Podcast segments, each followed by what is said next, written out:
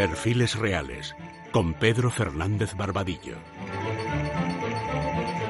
María Cristina de Habsburgo, Doña Virtudes salvó la corona.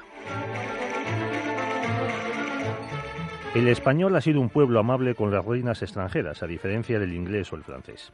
En 1878 Alfonso XII perdió a su primera mujer. Aún no tenía hijos y la heredera era la chata, otra hija de Isabel II. La siguiente esposa, elegida por Cánovas del Castillo, fue una archiduquesa austriaca, María Cristina de Habsburgo. Había recibido una educación esmerada, hablaba cinco idiomas, tocaba el piano y había aprendido economía y ciencia política. La boda se celebró en la Basílica de Atocha en noviembre de 1879 y enseguida nacieron dos niñas. Al tiempo, Alfonso vivía aventuras con otras mujeres. Con Elena Sanz tuvo dos hijos varones. Algunos de estos amoríos eran tan conocidos que María Cristina llegó a amenazar a su marido con marcharse de España si al menos no era capaz de ser discreto. Alfonso murió en noviembre de 1885, cuando María Cristina había comenzado su tercer embarazo. En espera de si el niño era varón o mujer, las Cortes no tomaron ninguna decisión sucesoria. En mayo de 1886 nació Alfonso XIII. Su madre desempeñó la regencia en su nombre durante 17 años, la más larga de nuestra historia. Los carlistas y los republicanos trataron de aprovechar el vacío de poder para alcanzar el, gobierno. Los republicanos organizaron un pronunciamiento militar en Madrid en septiembre de 1886 que fracasó. Fue el último en casi medio siglo. Y en un discurso en el Congreso, el carlista Juan Vázquez de Mella pontificó. Desgraciados los pueblos que para su condenación se hayan gobernados por mujeres y niños. Ambos partidos acusaron a la regente de ser débil, ignorante y manipulable por los políticos liberales, por el Vaticano o por Viena. Incluso muchos de los que jalearon la guerra con Estados Unidos luego la culparon a ella de haber gastado demasiado en la lista civil de la Casa Real. Con ese dinero, según ellos, se podía haber dispuesto de algún crucero más, que también habría ido al fondo del mar.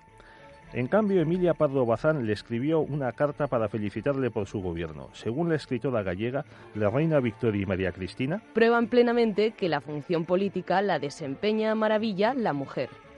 Los partidos liberales, el conservador y el progresista, mantuvieron el turno pacífico del anterior reinado. La bonanza económica favoreció los primeros años de la regencia. Barcelona se convirtió en el principal puerto español que acogía el tráfico con Filipinas y el Pacífico. Se aprobaron el Código Civil, el juicio por jurado y el sufragio universal masculino. En política nacieron el PSOE, la UGT, el catalanismo y el PNV. Los anarquistas se lanzaron al terrorismo. A pesar de su carácter conservador y de reconocer que Cánovas había restaurado la monarquía, María Cristina prefería a Sagasta. Cánovas le había impedido despedirse de Alfonso mientras agonizaba por miedo a que le contagiara la tuberculosis. En los años 90 comenzaron los problemas militares. En 1893 y 94 el ejército tuvo que combatir en Melilla. En 1895 se dio en Cuba el grito de baile y en 1896 estalló una rebelión en Filipinas.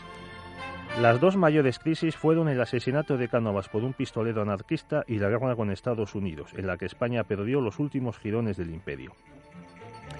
Su seriedad y su ejemplaridad hicieron que los españoles la llamaran Doña Virtudes, por primera vez en todo el siglo XIX, del Palacio Real no salían juerguistas, ni agitadores, ni espadones, ni conspiradores. En 1902 concluyó la regencia, pero siguió siendo consejera de su hijo, sobre todo en sus primeros años. Se opuso a la aceptación por Alfonso XIII del golpe de Estado del general Primo de Rivera.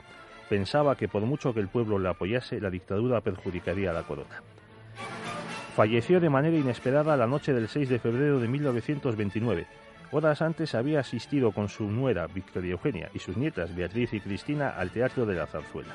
Su muerte fue muy sentida entre el pueblo y deprimió a Alfonso XIII.